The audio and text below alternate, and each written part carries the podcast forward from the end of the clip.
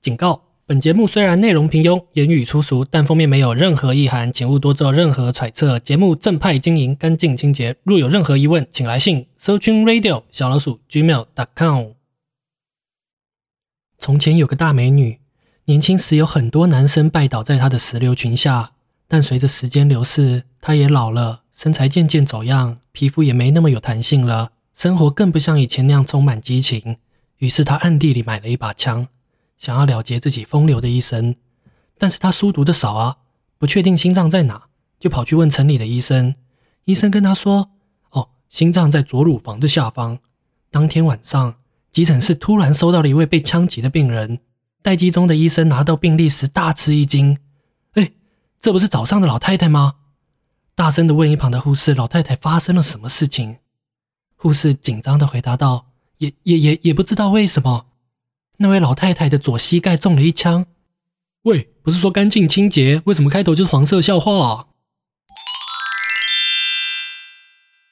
？Hello，欢迎收听色情电台，我是主持人欧克森。本集录音时间是八月十六日东京时间晚上十点。这是本频道的第一支试播，未来还有计划推出更多试播与正式内容，还请正在收听的你多多指教。废话不多说，我们直接进本集内容。听完刚刚那个故事啊，不知道你是不是跟我一样有了一个大胆又前卫的想法？我八十七趴可以确定，牛顿不是平乳控，就是小处男。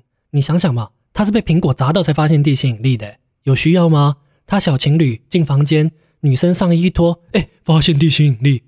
牛顿裤子自己一脱，中间偏右，还是地心引力。偏右是我瞎说的啦，我没看过了。不过听说伟人都偏右，你嘞？所以啦，牛顿有必要被苹果树 K 那么一下才发现地心引力吗？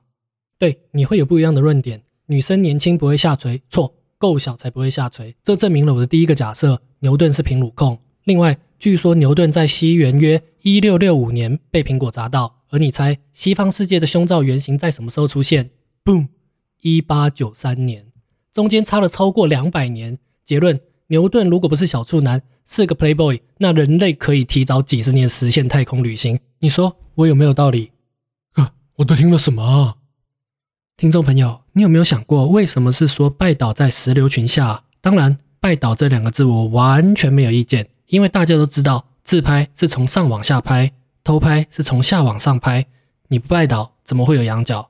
先友善提醒蠢蠢欲动的你：一刑法第三百一十五条之一规定，无故利用工具或设备窥视、窃听他人非公开之活动、言论、谈话、身体隐私部位者，处三年以下有期徒刑、拘役或三万元以下罚金。来，我们先喝杯大冰拿，冷静一下。妈的，刚刚一气呵成那段重录十七次才搞定。所以啦，为什么一定要是石榴裙，不是牛仔裙、百褶裙，或是最棒的迷你裙？我住在东京，在日本，迷你裙是 J.K. 在穿的。所谓的 J.K. 就是 UK 青春的女子高中生啦，而与之相对的就是成熟稳重的 O.L. Office Lady 女性上班族是不太穿迷你裙的。所以你在 A 片里看到的，和你实际到日本街上。电车里看到的是完全不一样的光景。讲到日本电车，你第一个想到什么？准时？放屁！时不时就有日本人跳轨或白目硬闯平交道，东京电车迟延是很平常的事。那通勤时段人挤人的沙丁鱼车厢，哎，很接近了。再想一下，哎，对对对，就是电车痴汉。刚刚听到日本电车，第一时间没有想到电车痴汉，那你 S O D 还真的是白看了，牺牲千千万万同胞。可耻，也要给刚刚第一时间就想到的朋友最诚挚的敬意。您真内行。日本人做了一个研究，假设你是一位一百七十公分的标准男性，我说身高，你对面坐着一位可爱的日本女生，当她双腿打开超过五公分，且迷你裙长度在膝上二十公分，那条裙子的防御力基本等于零，也就是完全走光。也因为这样，你的座位瞬间从原本八百块的烂座位变成五千八的摇滚区。这里要特别提醒女性的听众，现在是女性自觉的时代，千万不要让那些沙文族干涉你穿什么做什么。只是要稍微留意一下，不要放了福利给人家都不知道。你问我要怎么记，很简单啊，双腿五公分，膝上二十公分，五二零，我爱你，就是这么简单，这么神奇。数学的奥秘就在这里，从总统就直到求婚，甚至是防色狼都适用，时时充满在你我的生活之中。所以到底什么是石榴裙啦？烦呢，讲的正开心的说，到底是谁说要分享知识的啦？好啊，要讲来讲，色情电台上课喽。要知道石榴裙，你得先知道石榴是什么。外观长得有点像洋葱，剥开里面一颗一颗，其实也有点像百香果，还有点像鲑鱼卵。那个籽啊，是透明发亮的红色，吃起来酸甜酸甜的，就像你想象中的初恋那个样子。不过实际上，初恋比较像是放了超过五天的牛奶，喝了你就会怀疑这个味道到底是有没有坏，就好像这个月好像比较晚来，上次套套到底有没有戴好。石榴其实台湾各处都有小量种植啦，但因为台湾的气候太湿，不适合种植，所以大多还是仰赖进口。所以石榴是从哪里来的？哎，问得好！据说是汉朝张骞通西域的时候带回来的。张骞通西域是怎么回事？带回哪些好康？以后色情电台有机会再说。在这边你要先知道的是，他所谓的通西域是通哪里？他从哪里干了人家的石榴没有还？哎，答案是伊朗，气候干燥，日夜温差大，雨季分明的地方，不像台湾一年四季都会想开除司机，所以。石榴在台湾才没有那么好种。另外讲到石榴，还有一个不能不提的国家——西班牙，他们直接把石榴印在国旗上，猛吧？你以为我在唬你啊？好，来，马上谷歌啊！西班牙的国旗上是不是有国徽？仔细看，一顶王冠，两根柱子，一面盾牌。那面盾牌又被分割成六个区块，其中最下面的区块看起来像一朵小花，其实那个就是石榴。西班牙语的石榴叫做 Granada。国旗上的石榴其实就是象征西班牙重要都市格拉纳达，石榴之都，一样是发音 Granada。你没去过，我知道，我也没去过。但有些爱看剧的听众朋友可能会知道，因为格拉纳达这座城市最具代表性的建筑阿尔罕布拉宫，韩剧《阿尔罕布拉宫的回忆》，玄彬和朴信惠演的那部啦，就是在这边拍的。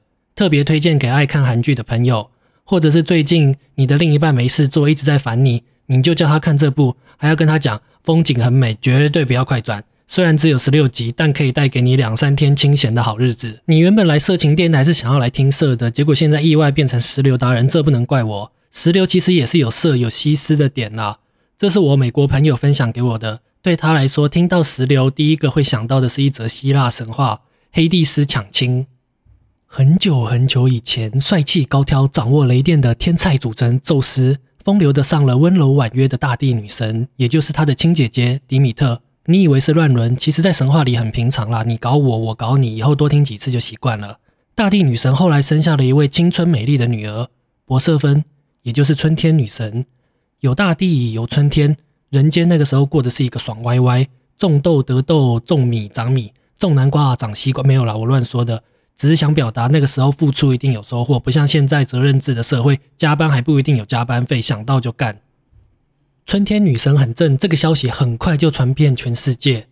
希腊神话的传统大咖，风神赫密斯啊，太阳神阿波罗，都来追过我们的春天女神博瑟芬，但都被他妈妈大地女神挡了下来。或许是他妈妈很担心跟那一些人在一起会学坏，又或许是。太宝贝她的漂亮女儿，不想让她受到任何一点污染或委屈，于是妈妈把博瑟芬藏了起来，限制她的活动范围，不让她和其他异性接触。但这样很无聊啊，没有朋友，没有 WiFi 是要怎么过？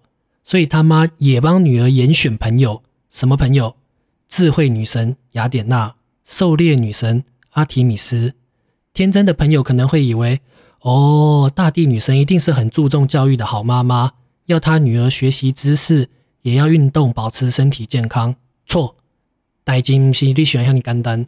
老司机一听就知道，这两位都是有名的处女神，身家好，三观正，没什么绯闻。两位大神在健身房的三项成绩，随便都破八百公斤。来啊，有种你来搭讪，不打爆你才怪。但某天，三位神在森林里摘花玩的时候啊，博瑟芬远远看到有一朵漂亮的银色水仙，觉得真的太美了。想要拍下来剖现实动态，才刚走到花旁边，大地震动，风云变色，地面出现裂缝，从里面冲出一台两匹幽灵黑马拉着的顶级超跑，冥王黑帝斯驾到。这是一桩精心计划过的绑架，车门一开，拉人就走。才一瞬间，博瑟芬就被抓到了冥界，被迫成为冥界的王后。博瑟芬到了冥界，虽然备受礼遇。但他心情郁闷，绝食抗议，也拒绝成婚。在地上搞丢女儿的妈妈当然是担心的要命，工作也不管了，全世界找她的女儿。就这样，人间突然万物凋零，饥荒，没有东西吃，搞得快要灭绝。宙斯知道后，当然就不能不管了，毕竟这关乎他的执政绩效，还有面子问题。事实上，背后宙斯当然知道这个经营黑色豪门企业的弟弟绑架了博瑟芬，只是他默许了这个行为，懒得和他弟起冲突。宙斯和黑帝斯是兄弟，宙斯博瑟芬又是父女，也就是说，黑帝斯绑架了自己的亲子女。色情电台在这里插播一下，因为现在没有叶配，我来宣导一些东西。在台湾，超过一半以上的儿童性侵害案件，其实都是家族的亲人所为。听众朋友，如果你有小孩，请做好性教育，帮助小朋友建立基本的性别平等，还有身体界限的观念。身体什么地方不能让人随便摸，也不要乱摸别人的什么地方。Google 出图片，让小孩清楚知道啥是 OK 的，啥是不 OK 的。真的不会教，打电话咨询学校老师。或上 YouTube 看一下专业人士怎么教。好，回到故事，宙斯为了给大地女神一个交代，就找黑帝斯谈判，请他放博瑟芬回家。黑帝斯不敢不卖宙斯面子啊，但是又很不甘愿，于是他想了一招阴的。那天，黑帝斯主动找博瑟芬说：“好了，我要放你回家了，你妈也在地上等你。”博瑟芬听了很高兴啊，警戒心也就松懈了。黑帝斯接着说：“你绝食这么久。”一定又累又渴吧？来，这个给你吃。黑帝斯他掏出了一颗鲜红的石榴，博瑟芬也没有多想，就吃了一些。黑帝斯也面带微笑的放了他走。回到家，大地女神当然是紧抱着失散很久的博瑟芬。大地也开始恢复生机，春天也带来了绿意，人间又开始好过。宙斯烤鸡也变回甲等。但是妈妈问起博瑟芬在冥界发生什么事后，大吃一惊，因为。女儿吃了黑帝斯给的石榴，凡是吃过冥界食物的，就是冥界的，这是道上的规矩，就算是宙斯也没有办法改。像现在的美国绿卡或是日本永住权那样，约束你在一年之中强制要有一段时间待在国内，管你喜不喜欢，有没有空。从此，春天女神波瑟芬每年都必须有一段时间离开妈妈，离开地上，回冥界报道。那段时间人间寒冷，没有生机，就因为这样，我们有了冬天。而当春天来临，就是博瑟芬回到大地妈妈的怀抱。同样的，每年春天夜里，你看到的处女座形象大多是拿着麦穗的少女，其实就是象征丰收的博瑟芬。哦，所以西方世界的石榴带有一点邪恶诱惑的印象喽？这我还真不知道。哎，不对啊，所以那个石榴裙呢？哦，石榴裙哦，石榴裙就是石榴颜色的裙子，就这样。如果刚刚铺成一堆纸讲，这样肯定被你搞到爆。石榴裙当然也是有学问的，确实，石榴裙指的就是红色的裙子。如果用苹果公司的话说，就是 Product Red，通俗一点讲就是姨妈红，有点浓度的红色。话说唐伯虎点秋香的石榴姐今年也五十七岁了，时间过得真快。你呢？今年几岁了？其实历史上在汉代以后就有用石榴色素染布做衣服的记录，但真正发扬光大可以说是在唐朝。唐朝的时尚就是石榴色的高腰襦裙和齐胸襦裙。你或许以为古代人没情调，但仔细想想就知道，高腰裙显腿长正，齐胸裙显奶大爽。如果你想知道看起来长怎么样，可以看这几部连续剧：二零一五范冰冰、张钧甯主演的《武媚娘传奇》，二零一八的《天盛长歌》。还有二零二零最新的《无心法师三》，怕另一半在家没事做吗？想要安静打电动吗？还不快笔记！我当然知道你不看陆剧，可是他会看啊。话说，爱吃荔枝的杨贵妃是唐玄宗的宠妃，也是位超爱石榴裙的棉花糖女孩。在唐朝，有点丰满才是美。但其实大臣们并不喜欢杨贵妃，觉得她就是个心机妹、石榴婊，会诱惑唐玄宗，害他不认真朝政。所以路上看到杨贵妃都不行礼，也不恭敬，故意把她当空气。但某一天，唐玄宗在石榴花开时，在户外开趴板斗，请大家吃饭喝酒，也请杨贵妃跳舞助兴。就是这个时候，杨贵妃趁机偷偷跟唐玄宗抱怨，大臣们平常对她都不够恭敬，把她当瘦嘎。她不想跳舞给大臣们看。唐玄宗听了很不高兴啊！现在是怎样？不把我马子当一回事呢？就下令以后看见杨贵妃，无论文官武将，一律要行礼，若不服从，以欺君之罪严惩。此后虽然大家都会行礼了，但还是会在私下 complain。妈的嘞，读了一辈子书，当了半辈子官，以为出人头地了，结果还是得拜倒在石榴裙下。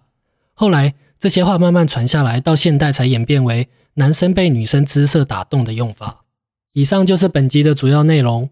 听到这里，你可能会想问说我是谁？我是在日本工作的台湾人，因为疫情上的关系，有了点时间，所以才想参与台湾 podcast 这个新市场。以后有机会，我也会分享日本的各种情报给大家。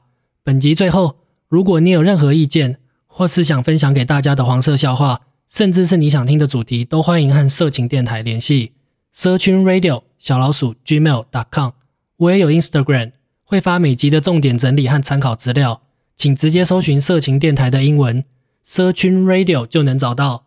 话说，怎么没有人把石榴籽放进水果茶卖啊？太可惜了。如果有，我免费帮你叶配。感谢你的收听，这里是色情电台，我们下次见。